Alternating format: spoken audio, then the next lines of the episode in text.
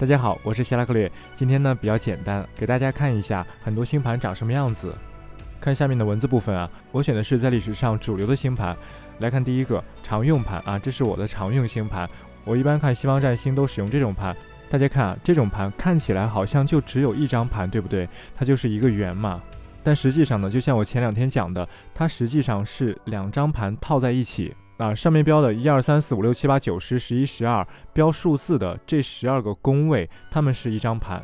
然后这个圆外围会标着星座符号啊，处女座啊、天秤座啊、狮子座啊，标这些，这些十二个星座，它们也是一张盘，是十二个星座这张盘放在十二个宫位这张盘上面，然后两张盘呢叠在一起，最终形成了一个复盘，也就是我们现在看到的这个。这张图如此，那么接下来的其他图也是如此。下面的所有图都是复盘，都是两个盘叠在一起。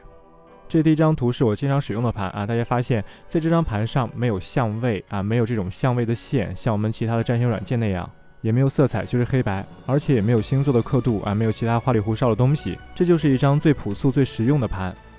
好，那么第二张，这张是两千年前希腊人希腊占星术所使用的星盘。这张图和第一张实质上是一样的，只不过呢，它不是圆形的，而是九宫格，每一个宫是一个方格，或者是方格的一半。它上面也标着数字一二三四五六七八九十十一十二。那么一宫所在是一个完整的方格，而二宫和三宫，大家看，二宫和三宫分别占据了一整个方格的一半。四宫是一整个方格，五宫六宫也是一整个方格的一半啊，其他的宫也是以此类推。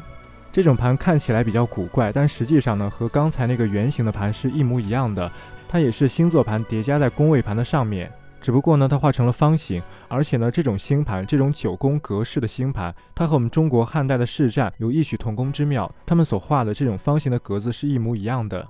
好，第三张图是中世纪盘，这种盘用在一千多年前的欧洲，当时欧洲在中世纪。那么这种盘看似很奇怪，但是实际上也是一样的，它只不过是按照自己的原则，把一四七十这四个最强宫啊，这个星盘的骨骼的这四个宫放在了最显眼的位置上。这个盘也是复盘，只不过呢是人为的把十二个星座和十二个宫位重新给划分了。现在每个宫位和每个星座，它们就是一个三角形，然后共同组成了这样一个正方形。好，下一张图北印度盘啊，它也是一样，实质也是一个复盘，也是人为的改造了它的布局。好，上面举的这四种盘，它们实际上都是黄赤盘，是黄道在上，赤道在下。大家以后用到这些盘就会知道，这些盘它们都是宫位不变，是星座在宫位上面转动。